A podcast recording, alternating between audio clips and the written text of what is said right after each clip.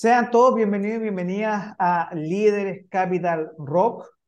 Hoy eh, nos metemos un poco de lleno, no en la línea de emprendimiento, innovación, pero sí queremos ingresar a un debate que está bien candente en estos días, que es, la eh, nueva convención constitucional que se llama, se llama el Consejo Constituyente, tengo entendido. Y estamos con uno de los candidatos que pertenece a el Partido de la Gente, cuyo líder es Franco Parisi, entre otros más. Y nos encontramos con Ramón Huidobro, quien es candidato a consejero, tengo entendido que vas por la región metropolitana, ¿cierto? Eh, no sé cómo va a funcionar acá, pero es por distrito, es por zona. Eh, ¿Qué zona representaría? Te, explico, al tiro. Hola a todos eh, quienes nos escuchan. ya me presentaron, Ramón Huidobro, abogado, y me estoy postulando consejero constitucional por la región metropolitana. Mira, funciona de forma senatorial, es toda la región ah, metropolitana, son 52 comunas, 52 comunas. Entonces es una elección bastante compleja y ten en cuenta que el plazo que hay para hacer campaña son dos meses. Dos mm. meses. ¿Cachai? Y a ver, el presupuesto máximo que se puede tener como en la elección son eh, más o menos 700 millones de pesos. O sea, impensable para una persona común y corriente gastar esa plata. O sea, es imposible. Entonces, ya tú presentaste tu, profesión, tú eres abogado, estudiaste Derecho Público, eh, y aquí lo importante es que tú estás enfocado en Derecho Ambiental, que es algo muy interesante en todas las discusiones que se presentan hoy en este proceso. Así que eh, me, gustaría saber eh, quién eres tú, em, por, qué por qué decidiste dar este salto al vacío a la política, porque es casi una locura ingresar a este mundo entonces, ¿qué te llevó a ser parte del oficio público? ¿Qué, ¿Cuáles son tus intereses en esa eh, línea?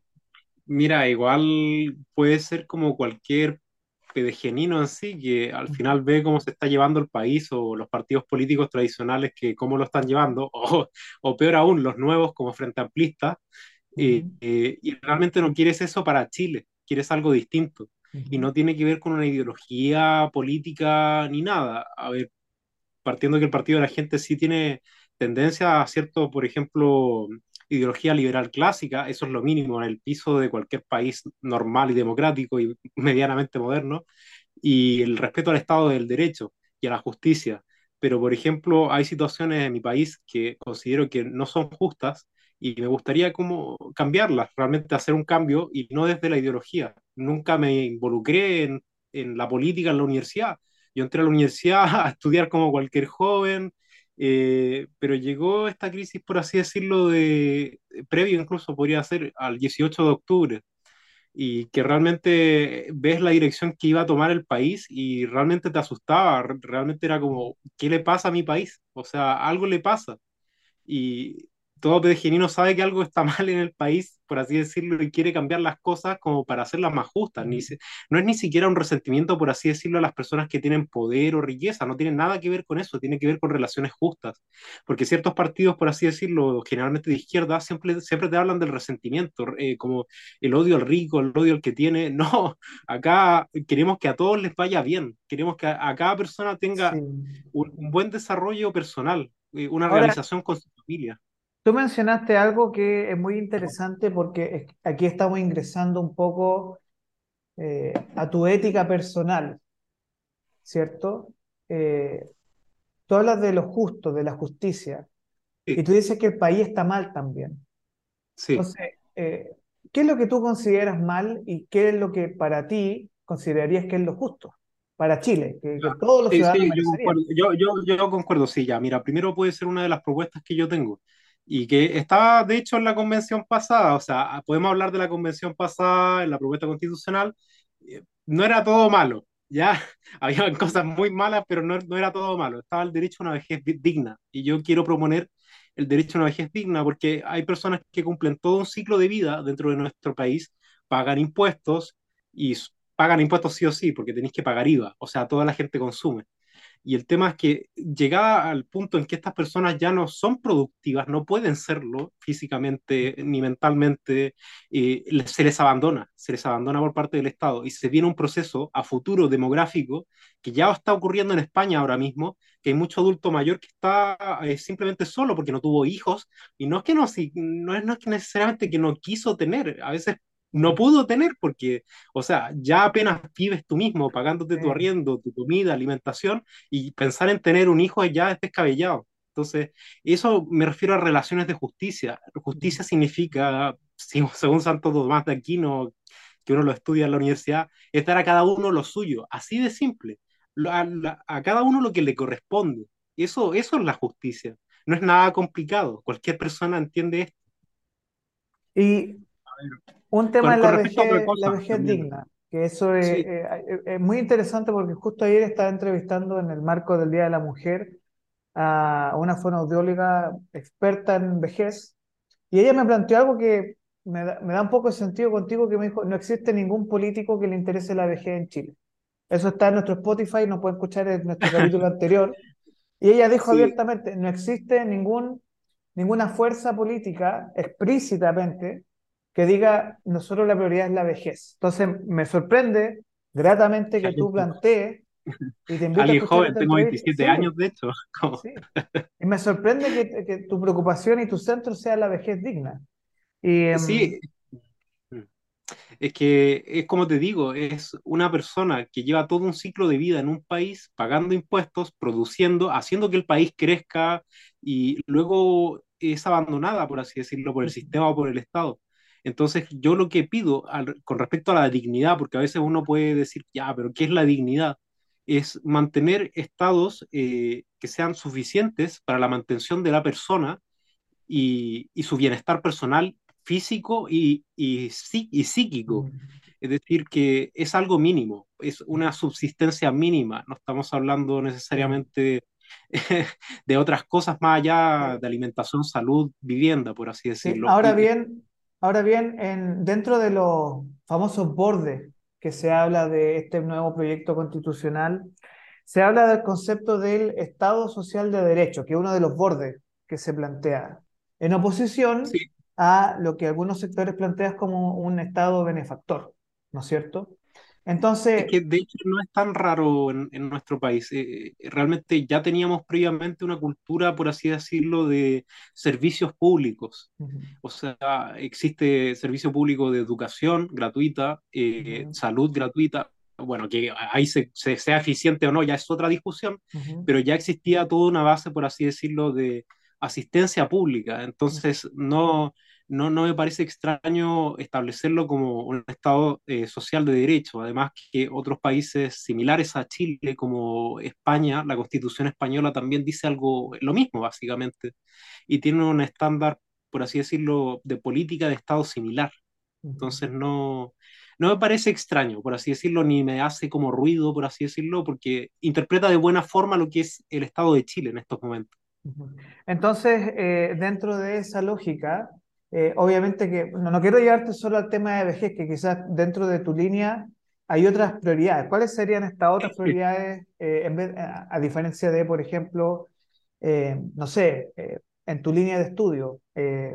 ¿Cuál es tu visión sobre lo que es uno de los conceptos clave, que es vivir, por ejemplo, constitucionalmente dice, todos los ciudadanos tienen derecho a vivir en un medio ambiente limpio, ¿cierto? Ah, mira, ya, ya mucho se puede criticar de la constitución pasada, del 80, después del 2005, pero ten en cuenta que es muy visionaria para su época, hablar de ya eh, ambientalismo y ecologismo.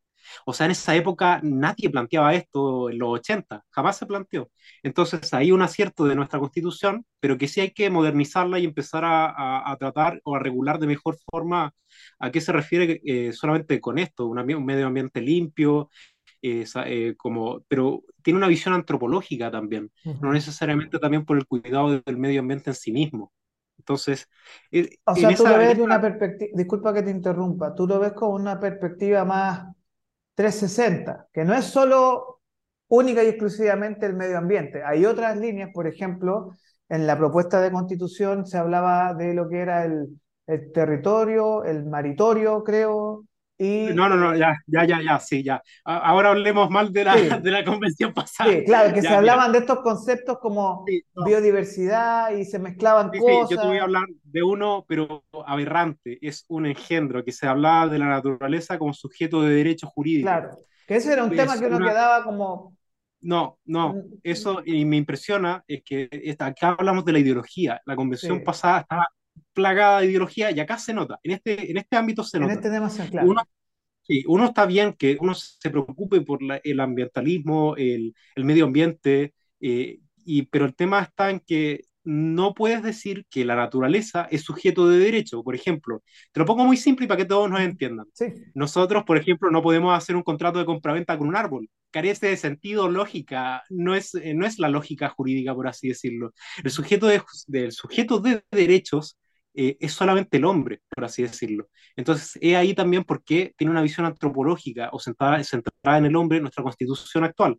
Pero sin, sin, sin desmedro de eso, igual se puede avanzar en materia de medio ambiente, pero sin, por así decirlo, llegar al irracionalismo y poco tecnicismo jurídico, porque si tenemos este tipo de lenguaje, por así decirlo, de tipo ideológico, la constitución no nos va a durar ni 30 años, 20 quizás.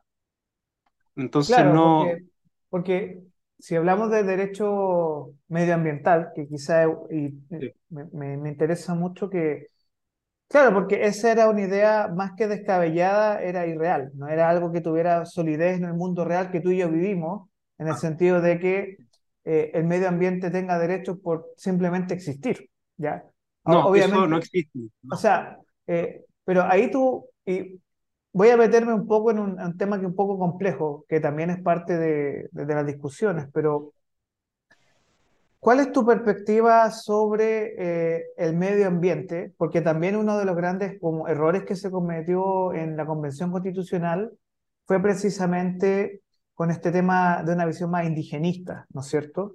Entonces, que se claro, mezclan estos temas indigenismo, derecho mira, sí, medioambiental. sí, es Entonces, algo más complejo eh, este tema porque también raya lo ideológico, porque en el indigenismo tenemos una ideología con respecto a la naturaleza, y, lo, y, pa, y pa, pa peor dicen que el indigenismo, todos los, por así decirlo, pueblos indígenas son lo mismo. No, no son lo mismo, cada pueblo indígena es distinto y no tiene la misma visión de las cosas. Pero ya, este, por eso se dice que es una ideología. Y la cosmo- cosmovisión indígena lo que te dice es que todas las cosas, por así decirlo, tienen valor o son iguales, ujú, por así decirlo, como la misma sustancia. El hombre es lo mismo que el árbol. eh, y, tiene que, y tiene derecho a existir tanto el hombre como el árbol, como el perrito, pero la verdad es que no, el, el hombre es el que tiene dignidad, por así decirlo, por el solo hecho de ser humano. ¿Y de dónde viene esta dignidad? Viene de la razón el hombre es el único ser vivo en la Tierra, bueno, si viene un extraterrestre también tendrá dignidad, evidentemente, porque tiene uso de razón, pero es el único ser vivo en la Tierra que tiene uso de razón. Se puede autopercibir a sí mismo y no solamente, por así decirlo, eh, pulsiones físicas. Por ejemplo, ya, tú sufres, por así decirlo, como cualquier ser vivo. Incluso en la planta puedes sufrir, pero tú sabes por qué sufres o tratas de evitar eso o tienes conciencia de que estás sufriendo, por así decirlo. Es una conciencia interna. Y, y, y esa conciencia interna tiene una dignidad, una dignidad diferente a todo el resto de la bien. naturaleza. Es por Ahora, eso. es muy interesante esa perspectiva porque hay un manoseo de la palabra dignidad en estos últimos años, ¿no? Claro. Eh, ideológicamente hablando. Ahora, Como eh, concepto vacío, dignidad muchas veces, claro, no, no, no, no lo definen.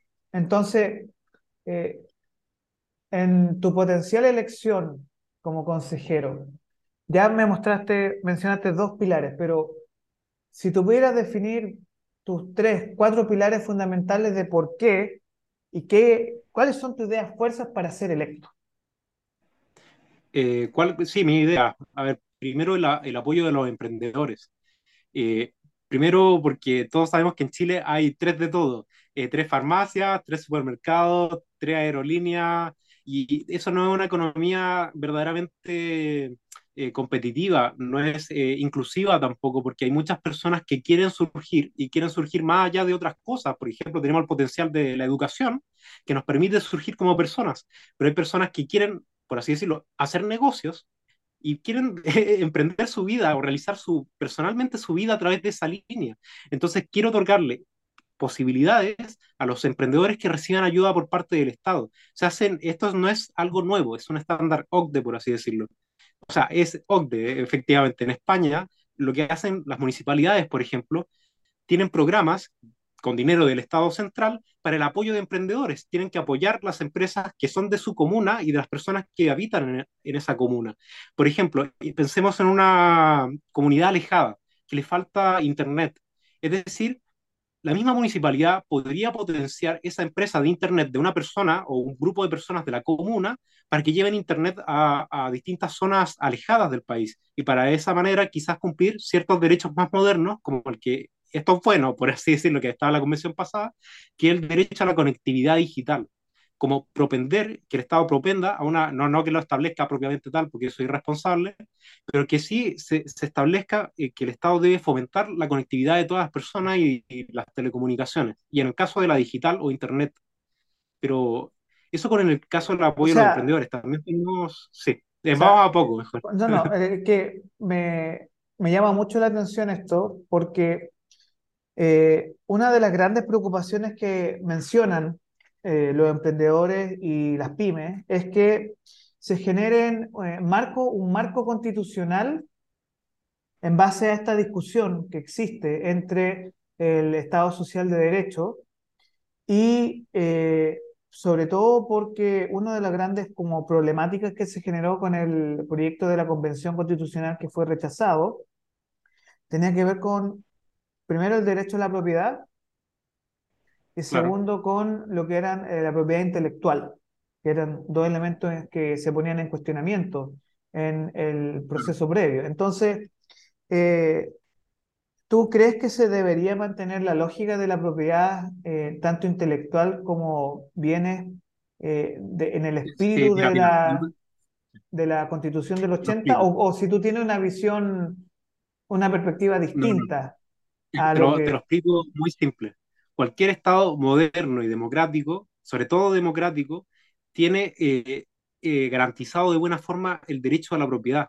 Y es parte de lo que surge incluso de la Revolución Francesa. Por Revolución Francesa, el Estado liberal, el propio uh -huh. Estado liberal democrático, tendrá pilares fundamentales como el Estado de Derecho, la propiedad privada y su defensa, y eh, la, la, participación democrática dentro de, de, de la, ¿cómo se llama?, eh, de, de, la, de, la, dirección del Estado. Entonces, realmente la protección del derecho a la propiedad nos permite ser libres verdaderamente y ser, y ser países democráticos. Si tú no tienes propiedad, por ejemplo, realmente pueden hacer contigo lo que quieras. Es como sí. que realmente te da cierta libertad, por así decirlo, el solo hecho de tener tus sí. cosas o, o o por, por, ejemplo recibir una herencia. A veces puedes recibir una herencia, pero esa herencia va a ser tuya. Pero ¿qué pasa con lo que dice el gobierno actual? El gobierno actual dice, no, pues esa herencia no, no debiera ser tuya, eso es injusto. Y es como, ah, ya, bueno, no es tuya, ¿y de quién es? Del Estado. ¿Y quién administra el Estado? Los políticos.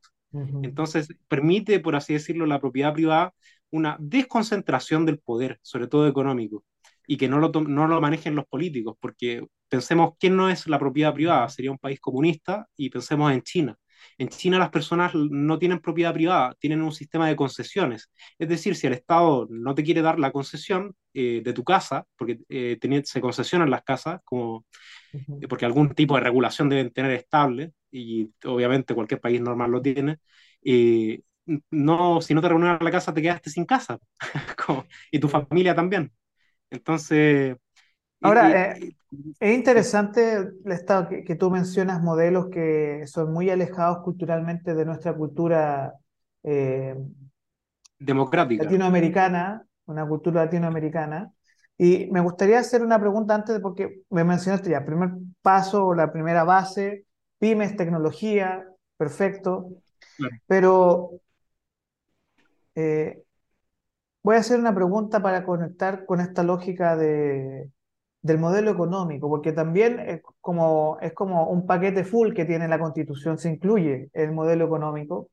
¿Y eh, cuál sería para ti, obviamente dependiendo del análisis de lo que entreguen lo, los consejeros actuales, creo, que, que, van a hacer una propuesta claro. para ustedes, eh, ¿cuál sería para ti como las bases de un modelo económico que permita a Chile, porque este va a ser un proyecto a largo plazo, se supone, volver al desarrollo. ¿Cuál es tu perspectiva sobre eso? Mira, el caso es la libertad de mercado, pero no libre absolutamente, porque alguna regulación tiene que haber y darle más fuerza, por así decirlo, a la fiscalización que hay de los grandes actores del mercado. Piensa, por ejemplo, el caso de la televisión. La televisión actualmente no, tú, si tú ves los balances de la televisión, no es rentable ese negocio. Pero ¿por qué sigue existiendo? Sigue existiendo porque hay ciertas personas que tienen otras empresas, como aerolíneas, bancos, eh, tiendas tipo Falabella, París. Entonces, es un control, por así decirlo, de nuestra sociedad que no es, eh, por así decirlo, justo. Eh, el, negocio de la televisión para mí debiera ser independiente, las telecomunicaciones, las comunicaciones sociales, como, como cualquier radio, como, como cualquier comunicador social, debieran ser independientes eh, porque piensan en el control que, que deben tener estas personas en sí de todo el país, ya tienen control a los bancos, entonces es como que es por un tema de simplemente permitir que otros actores eh, puedan manejar el mercado de forma libre, porque cuando hay tanta concentración, es como el juego del monopolio. Básicamente tenéis la aerolínea, tenéis los hoteles, tenéis la, la, radio, televisión. Entonces tú estarías, tú estarías disponible, yo sé que esto es un poco, va a sonar súper ideológico, pero entiéndame la pregunta antes de, saltar como gato espalda. Em, ¿Tú estarías de acuerdo con eh, un proceso de ley de medios pero para desconcentrar? O sea, que se contemple, por ejemplo, constitucionalmente que eh, no exista tanta concentración de poder, incluyendo los medios de comunicación. Yo lo pondría como los grandes medios de comunicación deberán ser independientes y solamente se puede ejercer ese negocio eh, o, e, o esa, ese negocio específicamente por personas que no tengan poder de dirección en otras empresas, por así decirlo. El poder eh, no es solamente que, por así decirlo, no es como impedirle o a esa persona que pueda ejercer profesiones de tipo empresarial, pero que no tenga poder de dirección en otras cosas eh, trascendentales que podrían ser bancos, aerolíneas. Eh, o sea, que no hay un cruce de poder e intereses. Sí, esa es, la, esa es la idea, igual que los bancos. Ten en cuenta que en Estados Unidos el negocio bancario es independiente. O sea, si tú, tú solamente te dedicas al banco, ya nada más porque es realmente es como lo que ocurre en otras áreas. Por ejemplo, la legislación chilena sí ha avanzado en esto, en, el, en materia de medio ambiente, por ejemplo, electricidad. En, en, el tema de la electricidad, la transmisión, generación y distribución de la electricidad son tres negocios diferentes y tres empresas diferentes. O sea, una persona solamente se puede dedicar a la generación, otra se, genera la otra se dedica a la transmisión de electricidad y otra a la distribución de electricidad. Es decir, tres negocios diferentes por un tema de seguridad nacional. Entonces ya existe, por así decirlo, previamente en nuestra legislación, eh, un tratamiento en materias similares como eh, realmente de seguridad nacional o de política nacional o política de Estado. me gustaría eh, profundizar en esto, que quiero mezclar dos temas para saber si son de tu interés o no y cómo lo ves. Porque claro, hablamos de seguridad nacional y eh, existieron muchas interpretaciones sobre la, el proyecto constitucional que fue rechazado, donde se ponía la seguridad nacional en riesgo precisamente por este concepto de que Chile era un Estado plurinacional y que eso podría llevarnos a conflictos, por ejemplo, con el pueblo aymara y Bolivia, que eso era una frontera, o con Argentina, con el conflicto mapuche, ¿ya? Entonces, eh, hoy día, y el Partido de la Gente ha hecho mucho hincapié en eso, eh, tenemos una crisis de seguridad nacional muy fuerte que tiene que ver con la migración eh, desregulada en el norte de Chile. también tenemos muchas amenazas con diferentes países, por ejemplo, la pesca de China en nuestras fronteras, en nuestras fronteras marítimas. Entonces, ¿cómo ves tú y ¿qué elementos tú, serían tu base para decir, bueno, la seguridad nacional en el centro de una propuesta constituyente? Sí, mira, eh, no solamente la seguridad como está entendida actualmente, porque muchas veces eh, la seguridad nacional depende del gobierno de turno, porque recuerda que tenemos el Ministerio del Interior y del Ministerio del Interior depende Carabineros. También el presidente tiene varias facultades, por ejemplo, eh, dar suma urgencia o urgencia a proyectos de ley, puede ser relacionado a temas de seguridad, puede eh, decretar estados de excepción, puede también eh, decretar la ley de seguridad interior del Estado, es decir, tiene muchas facultades, pero es desconcentrar esas facultades a personas, por así decirlo, a otras autoridades, que podrían ser municipios, o personas comunes y corrientes a través de un recurso, se llama recurso de protección, que actualmente existe.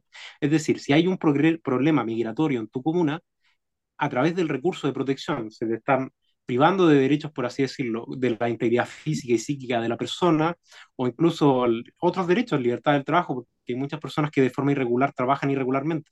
Entonces, a través de quizás definir mejor este, este concepto, por así decirlo, de migración irregular, darle un concepto propio y que la persona, persona que se sienta afectada pueda recurrir a los tribunales de justicia, corte de apelaciones, y ahí le puedan dar una solución con las policías, porque la, la, o sea, las policías también pueden ser dirigidas por los tribunales de justicia.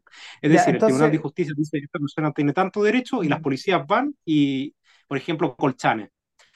Una persona que tiene un problema en Colchanes puede, podría recurrir, o sea, si que establecemos bien el derecho en la Constitución, ante una corte de apelaciones, rápidamente le solucionan, por así decirlo, su problema jurídico y además de resolverle su problema jurídico que le están privando de sus derechos, por así decirlo, eh, tiene la posibilidad inmediata de que las policías respondan a esa persona. Bien. Perfecto. Es una solución. Recurso de protección.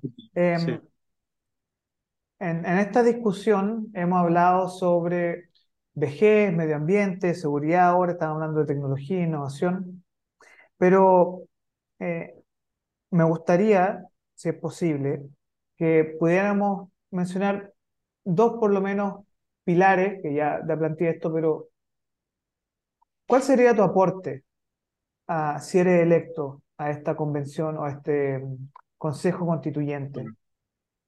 Mira, eh, más allá de lo técnico, porque igual algo que tengo la carrera y todo, es realmente escuchar las iniciativas ciudadanas. El proceso va a tener diferentes tipos de iniciativas, eh, ya incluso la iniciativa de ley popular, o sea, norma popular. Popularmente te pueden, eh, por, así decirlo, entregar un proyecto de las personas, no, necesariamente completo, pero es escuchar a las personas que quieran participar del proceso, aquellas organizaciones de la sociedad civil, y es realmente ser un medio para eso, porque el proceso pasado, acuérdate que ninguna de las iniciativas ciudadanas fue siquiera aprobada, entonces yo de acuerdo, no todo se puede aprobar, pero algo había, ¿me entiendes? Como el proyecto, digo, la iniciativa ciudadana no que, que, que que estaba en contra del no más AFP, por así decirlo. No, no.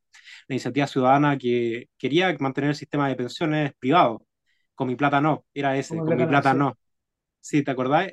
Y era como, oye, igual es muy básico, es como una discusión que se debe dar en el Congreso, no necesariamente en la convención. Entonces, y, y esa iniciativa ciudadana que era apoyada por la gran mayoría de la población, porque la mayoría de la población apoya, por así decirlo, su sistema de propiedad privada, evidentemente, eh, no, no fue acogida. Entonces, es, en ese sentido, y usar la democracia digital también, a través como de los medios que puedo, podemos contar con el partido de la gente, a través del partido podemos contar con democracia digital para que personas, no necesariamente del partido, cualquier persona, pueda participar en esas instancias y eh, poder escucharlas y sus necesidades y porque hay muchas, por así, es muy amplia la constitución. Ahora, eh, tú, tú, estás, tú estarías dispuesto, porque una de las grandes como preocupaciones que yo, yo encuentro desde mi perspectiva es que este proyecto, la, la, constitución chilena es muy compleja, es muy grande, son 200, 300 páginas que uno se va a, mm. No, no tan grande, no tan grande, no pienso Me refiero al proyecto constituyente que se presentó, que era ah, muy largo. Era muy largo. era, no, ese era interminable, ese sí, concuerdo. Eh, interminable. Sí. Existe, y me gustaría saber tu opinión, ¿es posible llegar más allá del concepto de constitución política a llegar a una especie de resumen ejecutivo tipo, eh, aquí, por ejemplo, como la constitución de Estados Unidos, que hay, aquí tú tienes 15, 20 enmiendas y 20 derechos y responsabilidades, así como súper sintético, porque una de las grandes falencias que, que, ocurre y que mucha gente tiene la percepción es que son textos jurídicamente complejos, y que te lo doy porque tienen que ser así, pero ¿existirá la posibilidad de tener, por ejemplo, Mm. algo que se llame un contexto, un texto de como una especie de constitución soberana donde mira, estos son los principios de la República, eh, estos son tus derechos, Claro. estos son tus deberes, y como súper sintético. Ese, ¿tú crees que es posible llegar a eso? Y yo te digo que no es, no es posible. En el, es que, mira, está el sistema jurídico anglosajón y el, del, y el francés, que es de la codificación, por así decirlo. Entonces, eh, realmente el sistema que nosotros formamos parte eh, tiene que estar todo regulado por normas, no nos, no nos regulamos por costumbre, por ejemplo. Hay Mm, ciertas costumbres o ciertos, eh, por así decirlo, sentencias judiciales que hacen derecho en esos países anglosajones, Estados Unidos e Inglaterra. Pero en Chile no existe ese sistema y todo tiene que estar regulado por alguna norma. Entonces, yo, te, yo concuerdo que una constitución debe ser medianamente corta, pero eh, no puede ser tan corta nuestro sistema jurídico actual. Eh, eh, Pero los ¿será sistemas se llaman posible? common law, por si acaso, para, que Claro. le interese. El common Common law, claro, el- sí. No, sí, eso es como... eh, ¿Por, por qué te lo planteo así? Sí. Porque... Pero hay algo que eh, sí se puede, ¿eh? ¿qué se puede? sí. Se puede, por ejemplo, el tema de eh, educación cívica y enseñar aquellas cosas básicas, como los derechos que tiene cada persona. Eso sí se puede enseñar y eso es corto. Por ejemplo, el artículo 19 tendrá unos 24 numerales. Artículo 19, un solo artículo que establece generalmente toda persona tiene derecho a, y ahí hay números, números que llegan hasta el 24. Eso se puede enseñar y cada persona puede conocer de esa forma qué de- a qué tiene derecho eh, y qué puede exigirle al Estado. Eso sí se puede hacer. Se puede hacer un resumen así. Claro, porque uno de los... Y, y un poco vamos dirigiéndonos hacia, eh, hacia el final de esta entrevista sobre derechos y deberes ciudadanos, que creo que eh, son parte de los intereses fundamentales de, de este nuevo proceso. Eh, a ver, esto va a ser sí y no, depende. Así que eh, para que vayamos pimponeando con eso. Eh, sistema presidencial, parlamentario, actual, ejecutivo, legislativo. ¿Cuál es tu sistema de gobierno? eso, eso, eso ya más para lo personal, porque ya las 12 bases lo definieron que es presidencial, ¿Sí? pero y, y desconcentrado el Estado. Puede ser más o menos. Yo apoyo un sistema más desconcentrado, es sobre todo de Santiago, no necesariamente como, eh, por así decirlo, no es necesario concentrar el poder en Santiago. O sea, eh, piensa lo horrible que es Santiago, lleno de gente, ya solo que el hecho que esté concentrada tanta cantidad de personas, por así decirlo, en el metro, transporte público, en la calle, trabajo, en, en los tacos, ya, por- ya genera angustia o estrés. El solo hecho de que haya mucha gente en un lugar. Entonces, y ya súmale que hay poco áreas verdes, entonces, Entonces, hay una pregunta flash, pregunta flash así de una. ¿Movería la capital a Valparaíso? no, no movería la capital. No, no, pero Eh, crearía más oportunidades y desconcentraría eh, Santiago. Y para que ocurra un proceso muy diferente a lo que ocurría antes. Antes ocurría la migración campo-ciudad. Yo lo que quiero es una migración de la ciudad al Mm, campo y a las regiones, porque haya más oportunidades. Y para que, y porque el objetivo es que la persona viva mejor, tengáis tu linda casa, tu lindo patio, pero no lo puedes hacer en Santiago, que te cuesta un ojo de la cara cada propiedad, ¿cachai? Entonces, pero sí se puede desconcentrando, creando. Servicios públicos de buena calidad, por así decirlo, como hospitales y que haya profesionales, porque no, no en todas las regiones del país existen especialistas en cardiología, por ejemplo.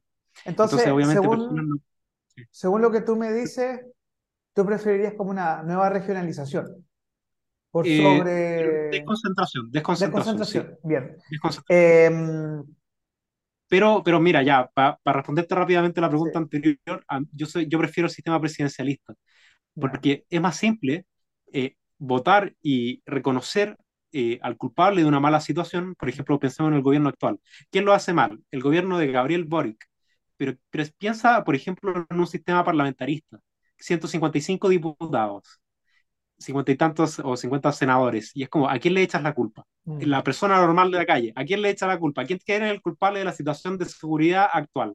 Actual es el presidente de la República porque él tiene las facultades de hacerlo pero imagínate en un sistema parlamentarista. Sí, Realmente diluye, diluye sí. la responsabilidad y no me parece bien eso. Las personas deben Rápidamente, votar por proyectos, claro. claro, No sé, rápidamente. em, plebiscito revocatorio para todo cargo público, sí o no? Para todo cargo público no, no. Ya, pero los, Sí, por no, para, no para todo, para los, los altos cargos públicos sí. Presidente de la por ejemplo, República, presidente, y- senador, diputado, alcalde. No, no, no, solamente los de tipo ejecutivo, por así decirlo. Eh, alcalde y, y presidente. Alcalde las personas que viven en su propia comuna, evidentemente, y, y presidente.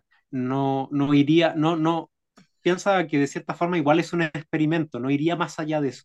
Claro, Y realmente me parece muy correcto el tema del plebiscito revocatorio para aquellas personas que tienen poder ejecutivo ya. presidente de la República y alcalde, porque son las personas que tienen mayor eh, facultad para hacer las cosas y si no las hacen, la gente simplemente les revoca su mandato. Bien, en salud y educación, ¿mantenemos sistema municipal o generamos un sistema autónomo estatal para el control de educación y salud, por ejemplo, que, que es una de las áreas que más duele a las personas el día de hoy? Claro.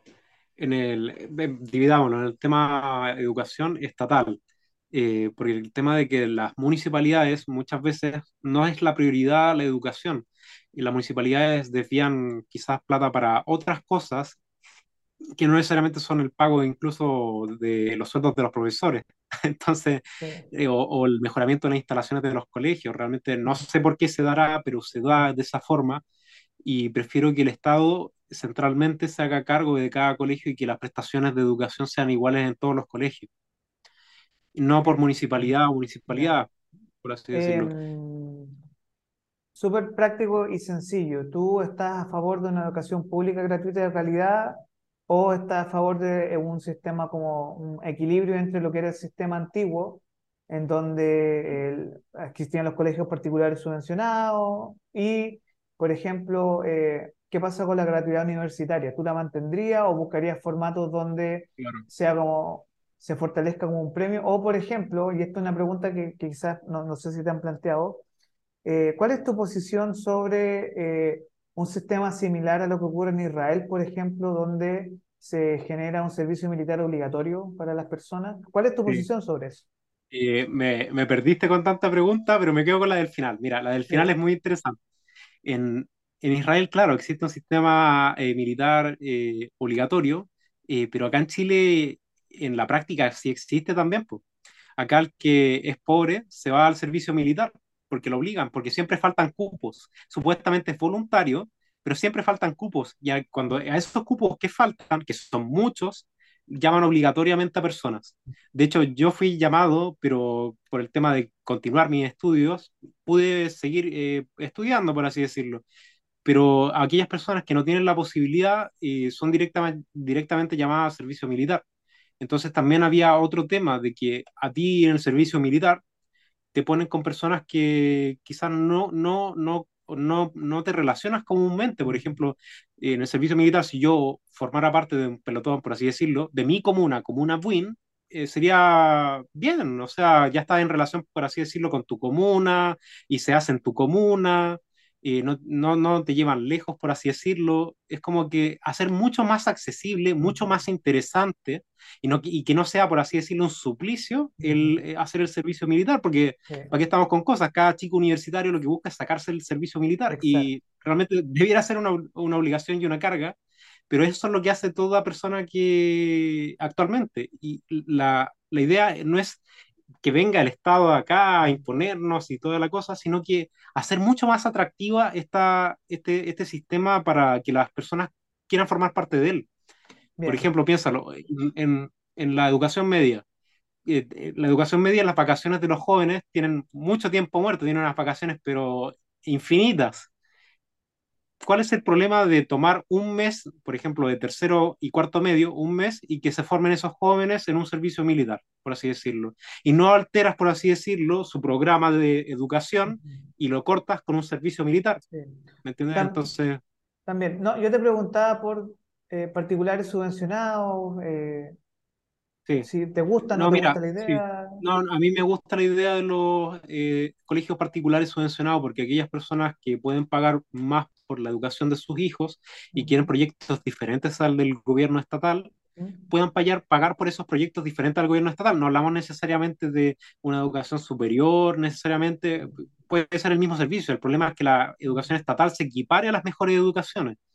Entonces, me parece que sí, sí, nivelar hacia arriba y no arrastrar toda esa gente que quiere surgir a un sistema que actualmente no le da la mejor herramienta a los chicos y concentrarse en, y, y, piénsalo así, es mucho más fácil que el Estado se concentre en la menor cantidad de personas, que es el, la, por así decirlo, o sea, forma mucha, mucha masa de gente la educación municipal o los chicos que estudian ahí, pero es más fácil concentrarse en lo que ya hay y mejorar lo que ya hay que arrastrar a mucha gente que está en los particulares subvencionados, arrastrarlo al problema ya que ya existe y no se soluciona. Entonces la idea es buscarle una solución, pero no puedes buscarle una solución agrandando el problema. Sí, sí, claro, estás provocando desde la estructura, que es la estructura... Y eso de esta forma. Eh, el tema de salud. También, estaba hablando antes que iban a quebrar la ISAPRE. Por ejemplo, piensa todas esas personas que forman parte de la ISAPRE, que son un y pasan al sistema público de salud. O sea, ¿qué pasa con el sistema público de salud? sería peor, sería aún peor. Entonces, como que realmente es una solución intermedia para que estas personas puedan optar a esa mejor educación y el Estado pueda hacerse cargo de la educación pública. Em, rapidito, eh, algunos temas eh, importantes. Em, tú hablaste de la vejez, hablaste de generar un sistema de protección para ello. También, eh, ¿cuál es tu visión sobre primera infancia? Eh, ¿Cómo lo ves tú? Sí, sí, sí, mira, eh, primero el, ya está establecido las 12 bases constitucionales y me parece muy bien que esté el derecho preferente de los padres a educar a sus hijos. Ah, es, es, o sea, acá no estamos hablando de nada nuevo ni de inventar la rueda, es un derecho humano. Es un derecho humano el que tienen los padres para poder educar preferentemente a sus hijos acá se habla de familia porque igual quiere integrar a personas como, no sé, imagínate que quedaste huérfano y te tiene que educar tu abuelo o una tía. A eso se refiere con ampliar el derecho de la familia, eh, derecho preferente de la familia. Y me parece muy bien que se mantenga y, debe mantenerse así. Y qué bueno que se haya establecido las 12 bases constitucionales. No, eso, eso en primera instancia. También el tema de mejorar el sistema de sala cunas y y, eh, jardines infantiles para que las mujeres puedan realmente eh, poder realizando su vida profesional, es decir, que no tengan necesariamente que, eh, o puede ser que no tengan el apoyo, imagínate, una persona, una mujer no, no tiene el apoyo del padre porque se mandó a cambiar, es un papá corazón, o no tiene el apoyo de la abuela tampoco, y, y, pueda mantener a su hijo en un sistema público de salacuna, jardines, y que funcione de buena forma. Entonces, e, ese, esa es la como dirección en la que va mi pensamiento. Perfecto. Eh, puede ser como una pregunta contraria y luego te voy a dar un minutito para que haga un llamado a eh, los electores, que para que te conozcan dónde te podemos encontrar, pero es como una pregunta al revés. ¿Qué no debería incluir este nuevo texto constitucional? ¿Cuáles serían tus banderas rojas, digamos, del nuevo texto? Que tú digas, no, aquí PDG, atentos con esto, ciudadanos, atentos. El tema, el tema, por ejemplo, de la expropiación. Ahí, eh, como estaba en la constitución pasada, eh, se hablaba del justo precio, a secas, justo precio a secas. ¿Pero qué significa eso? Ahí ya queda la discusión de cualquiera. Es decir, justo precio el que te digan los políticos, no justo precio evaluado en, precio de mercado. Eso es lo importante, que evaluado en precio de mercado, no por los políticos. Entonces, ahí hay una bandera roja, pero importante, que voy a defender a, muerte, el derecho de las personas a una indemnización justa si es que la expropian. Porque piensa que no expropian al gran empresario, el gran empresario compra a los políticos, les hace lobby, les paga sus campañas, por mi campaña no tengo ni un peso. Entonces, no... Eh, corrupción. Corrupción. Corrupción. ¿Estarías dispuesto a generar una propuesta constituyente de dos líneas? La primera línea que han sugerido mucho es una racia, de que ningún político pueda postularse a cargos que haya participado del sistema político anterior. Y la otra es que toda persona que esté involucrada en el ejercicio de la corrupción reciba una pena máxima carcelaria. Eh, sí, mira, no solamente aquellas personas corruptas, necesariamente aquellas personas que cometen delitos económicos. En cualquier país normal, una persona que comete delitos de tipo económicos o tributarios, incluso en España, eh, va a la cárcel y merece estar en la cárcel porque tiene una falta moral grave.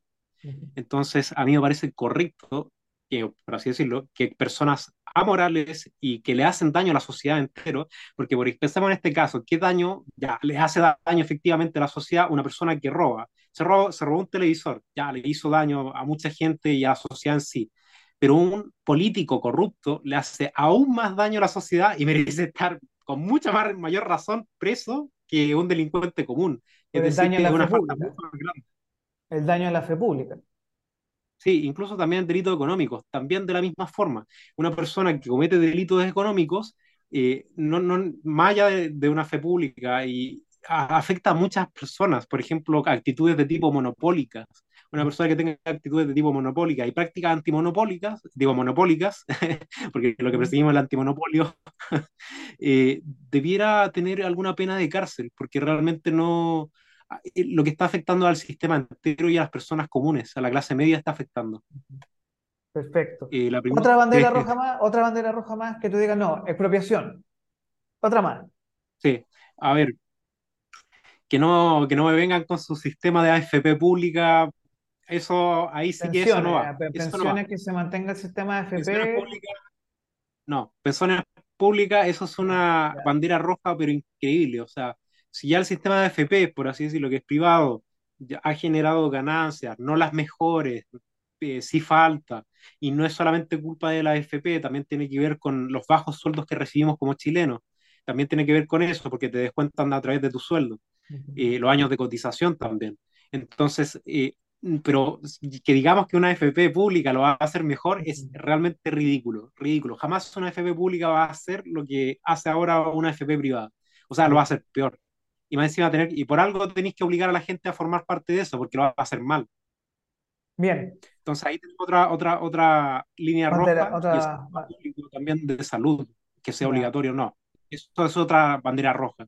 Es decir, aquellas personas que pueden pagar por su salud o como por su educación, forman que la paguen porque son libres de elegir su sistema de educación y salud, porque la salud es privada, en principio. Yo quiero cuidar mi salud y no sé, pues, eh, me siento mal y necesito ir al médico, tengo una operación, la pago yo.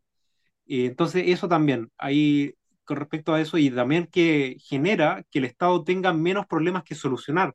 La idea es generar dentro del Estado la menor cantidad de problemas que solucionar para solucionarlos bien, por ejemplo, a salud pública, que se concentre solamente en aquellas personas que no pueden pagar su salud, pero que una persona que sí puede pagarla, ¿por qué se tiene que concentrar en eso? Perfecto. Oye, Ramón, mira, eh, primero que todo quiero dar las gracias por haber venido a Líderes Capital Rock. Eh, te deseo lo mejor en este periodo de campaña, que te vaya muy bien, ojalá eh, que si tú la elección bien, eh, y, eh, y bueno, también te voy a dar un minuto para que tú puedas expresarte libremente, que le puedas hablar a tus potenciales electores y que eh, en términos sencillos y prácticos digan por qué tenemos que votar por ti, qué ideas defiendes. Así que desde ahora ya, un minuto para ti completo para que puedas expresar. Desde ahora ya. Ya. Muchas gracias por haberme escuchado. Ya te habrás dado cuenta que las ideas que yo defiendo son el Estado de Derecho, la justicia, la democracia, la participación ciudadana, porque tú tienes derecho a participar como ciudadano, no solamente para votar por el gobierno, a veces incluso para revocar el, gobierno. Entonces, esa es mi línea eh, política. Como línea, por así decirlo, ya más personal, soy una persona común y corriente. Realmente me he formado claramente porque soy abogado, pero no, no vengo con una arrogancia para decir, oye, yo soy experto acá y así se tiene que hacer. No, yo quiero escucharte. Yo quiero escuchar a las personas, quiero escuchar sus propuestas y darle, eh, por así decirlo, con mis conocimientos técnicos, la mejor, eh, eh, la mejor dirección para que pueda estar en nuestra constitución de forma permanente. Es decir, que no, que no sea una especie como lo que pasó en el proceso pasado de irracionalismo o falta de eh, de calidad técnica, yo quiero darle a sus propuestas, a las propuestas de las personas, la mayor calidad técnica que tengan para que tenga permanencia en el tiempo.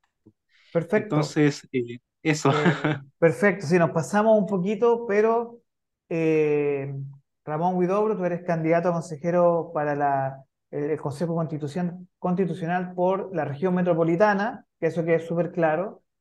Em, quiero dar las gracias por el tiempo, de verdad me, me ha ayudado mucho a comprender las ideas y me imagino que ustedes desde el Partido de la Gente sabrán interpretar. Si quieres, te doy unos 30 segunditos más para hacer un, un llamado final y podemos Sí. dar el fin a esta entrevista.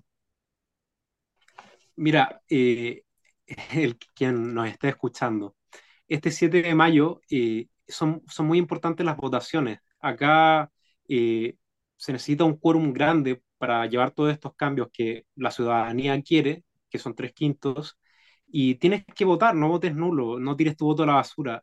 Realmente, pese a que hayan hecho de forma antidemocrática este proceso, porque no te dijeron si querías una nueva constitución o cómo la querías, si querías comité de expertos o no, pero no votes tu voto a la basura realmente. Vota por gente que realmente apoye un proyecto para la gente, para la gente común, para la clase media. Ese es mi llamado. Perfecto. Ramón, oye, eh, muchas gracias por tu tiempo y que te vaya muy bien. Dame un segundo.